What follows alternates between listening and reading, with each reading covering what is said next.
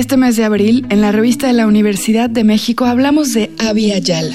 Como lo explica la directora de la revista, Guadalupe Netel, en su editorial, Abya Yala es un vocablo guna adoptado como alternativa al colonial concepto de América por los dirigentes y voceros de la resistencia indígena desde Alaska hasta la Patagonia. Así que este mes, en el programa de radio, vamos a platicar sobre diferentes formas del colonialismo contemporáneo y diferentes formas de lucha de algunos pueblos originarios. Nuestro invitado de hoy se llama Nicandro González Peña. En el CELE estudié náhuatl, luego un poco de maya. Y yo no me acordaba ni reflexionaba en mí mismo, ¿no? Que, que yo eh, en el origen era ñañú, ñató y que, y que si bien no hablaba desde hacía años la lengua, pues estaba como por ahí guardada, casi en el inconsciente. Entonces en la ENA, eh, estudiando, eh, lo que estaba seguro es que quería estudiar lingüística, ya eso era, era claro lo que había escuchado en el CL. Y entonces, y, además de, que quería estudiar lingüística, era etnolingüística, o sea, lingüística pero enfocada a las lenguas, eh, a las lenguas indígenas. Y ya eh, ahí estuve tratando de, de revisar los, los temarios, las materias que había me metí a varias de las, de las materias optativas en torno al aprendizaje de alguna u otra lengua originaria. Estudié un poco de, mixteco también. Y de pronto me encontré con un profesor que estaba dando clases de ñañú. Él venía de, de, la Universidad de Querétaro. Es un profesor holandés, pero lleva su vida dedicada al estudio de esta lengua y de esta cultura. Entonces me metí a estudiar esta lengua y ahí fue cuando yo me dije, bueno, ¿por qué estaba estudiando maya, náhuatl? Como viéndolos a ellos, si yo soy uno de ellos también. Y tengo un origen, eh, tengo una lengua también este, originario, indígena pero este fue hasta ese momento cuando empecé a estudiar la lengua, cuando fuimos incluso a trabajo de campo a, Querétaro, y ahí fue como una especie de, que se empezó a reactivar en mí esas palabras que había escuchado de mi abuela, de mis abuelos, porque también algo importante que ha ocurrido en todos estos casos es esta discriminación que ha habido este, en, torno a lo que es ser indígena, hablar una lengua indígena y, eh, los problemas de racismo que se han vivido. Eh, las generaciones anteriores han pasado situaciones todavía más difíciles, mis padres, mis abuelos y estas dos generaciones en general a nivel eh, nacional.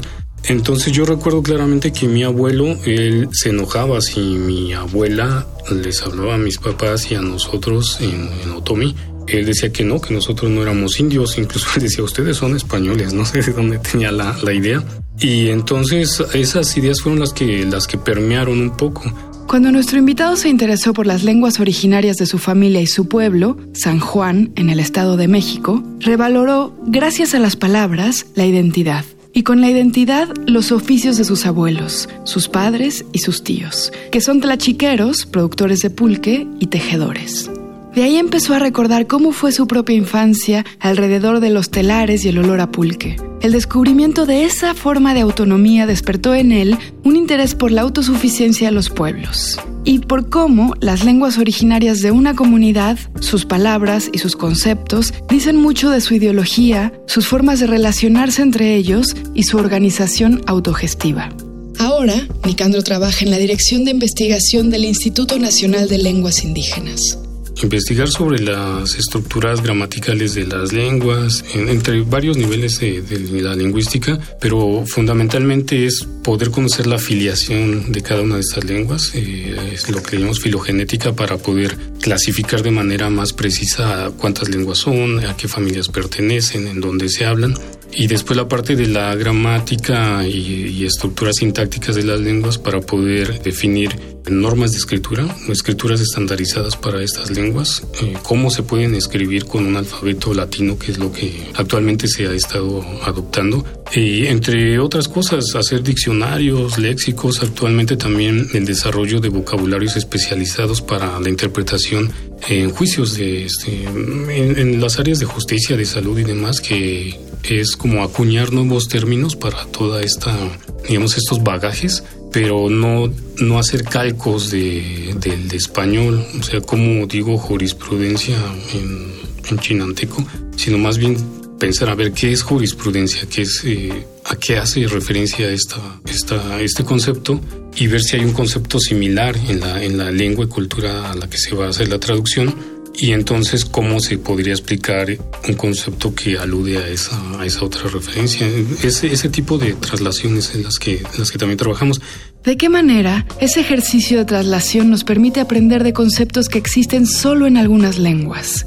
No solamente para nutrir un lenguaje común o la comunicación entre lenguas, sino para comprender cómo se perciben la vida y el ser humano en otras culturas.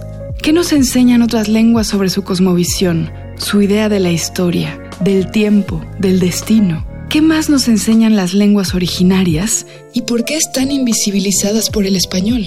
No hay una lengua oficial en el, en el país. La Constitución reconoce que México es plurilingüe y reconoce a todas las lenguas indígenas, incluido el español, como lenguas nacionales. Entonces este es un tema bien importante. No hay ninguna lengua oficial en el país, sin embargo, si hay una que es hegemónica, que es el español, una lengua franca y demás, pero jurídicamente tienen el mismo estatus, todas son nacionales.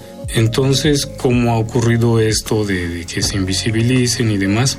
Pues básicamente porque ha habido procesos desde la conquista, colonia y demás hasta llegar a la castellanización, en los que siempre ha sido una negación de esa diversidad lingüística, mirando a, patrones de éxito que vienen desde fuera, ¿no? Europa y demás.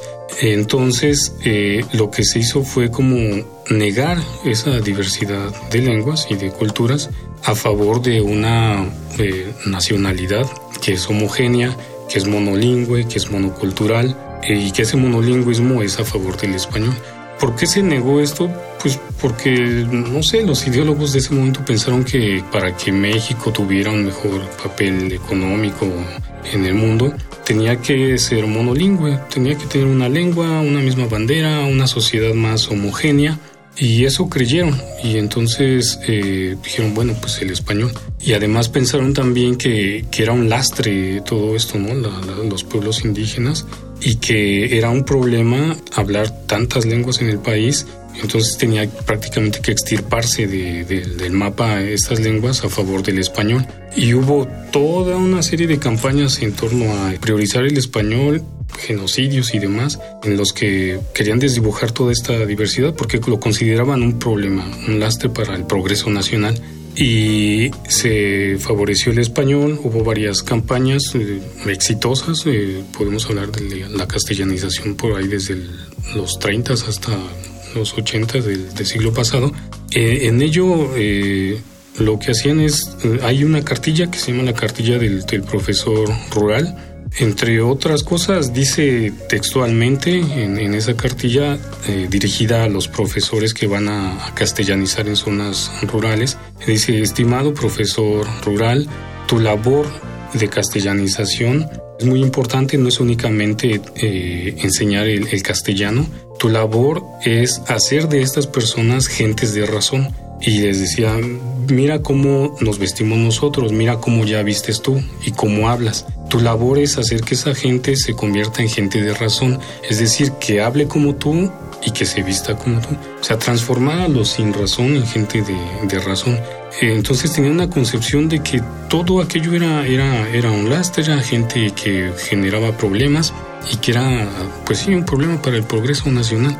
También algunos pedagogos de, aquel momento dijeron que hablar una lengua indígena provocaba interferencias para aprender eh, español o cualquier otra lengua eh, hegemónica como inglés o alguna lengua extranjera.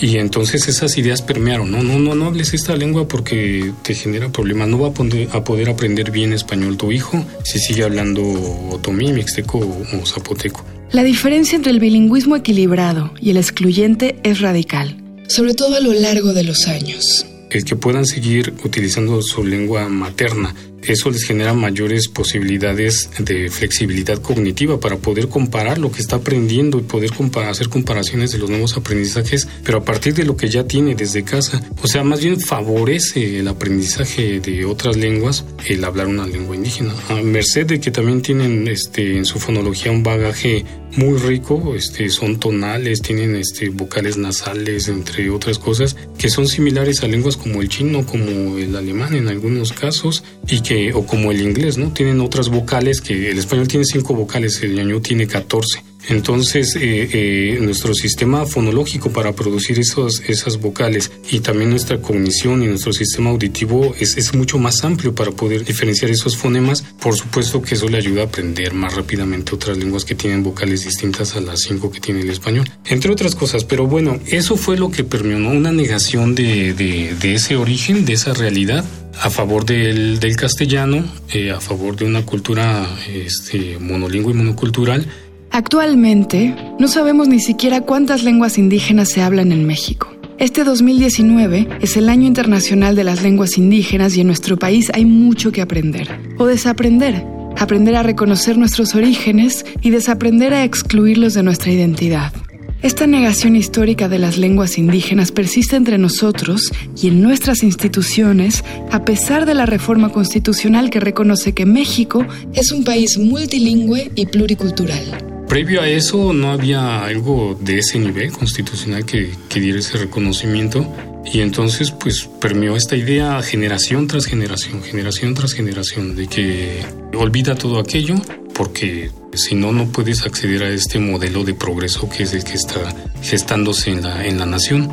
Y por lo tanto, pues eh, desaparecieron lenguas, desaparecieron pueblos, desaparecieron culturas y se fueron desdibujando cada vez más también eh, las maneras de nombrar el mundo y las realidades de todos estos pueblos a favor de una forma única de, de ver las cosas. Entonces, imaginen hacia dónde puede llegar una cultura que se ha negado a sí misma eso es bien evidente. Eh, el país al momento no tiene una autosuficiencia ni económica, ni energética, ni, política porque ha estado jugando un papel liminar en, la, en, la, en, el digamos en el escenario mundial porque está siguiendo modelos que están hechos para una hegemonía y los otros pues nada más que estén tratando de alcanzarlos pero están hechos para no para que no los alcancen y mucho menos si se está intentando parecer a ellos y no se mira la riqueza que hay en el, en el país. Y eso es fundamental porque si en lugar de estar tratando de copiar modelos externos se mira la riqueza que hay en el interior se fortalece la identidad como pueblo. Y fortaleciendo esa identidad entonces podemos tener un estatus un, una forma de relación más simétrica en el escenario mundial.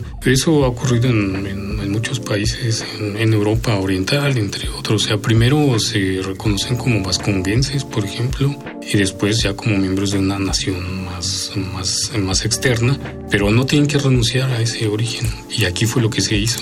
Entonces ahorita es eso, ¿no? Voltear a ver hacia este origen, fortalecer esa identidad y estar en un escenario mundial cimentado en ese origen y en esa diversidad. ¿Cómo sería un panorama honesto con la diversidad lingüística de México?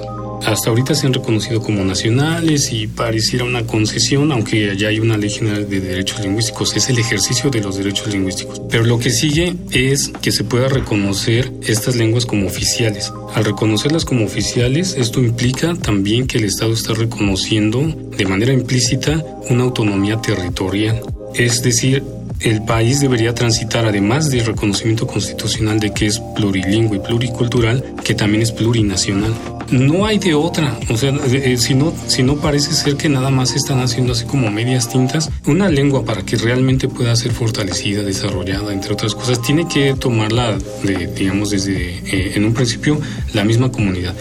Llegamos al fin del programa. Para leer más, les recomendamos los poemas en Chontal de Audarico Hernández, en Soque de Miquea Sánchez, en Quiché de Humberto Acabal y en Sotzil de Andrés López Díaz y Angélica Díaz Uyul. Todos estos poemas están en versión original y en español en el número de este mes de la revista de la Universidad de México. Consúltenla en el sitio web www.revistadelauniversidad.mx en Twitter y en Facebook nos encuentran como arroba revista-unam y escríbanos sobre este programa a arroba shubidubi. Suscríbanse a la revista para recibirla mensualmente y suscríbanse a este programa en su plataforma favorita de podcast. Gracias a Yael Baiz, Miguel Alvarado y Andrea González. Yo soy Elvis Liceaga. Hasta pronto. Este programa es una coproducción de la revista de la Universidad de México y Radio UNAM.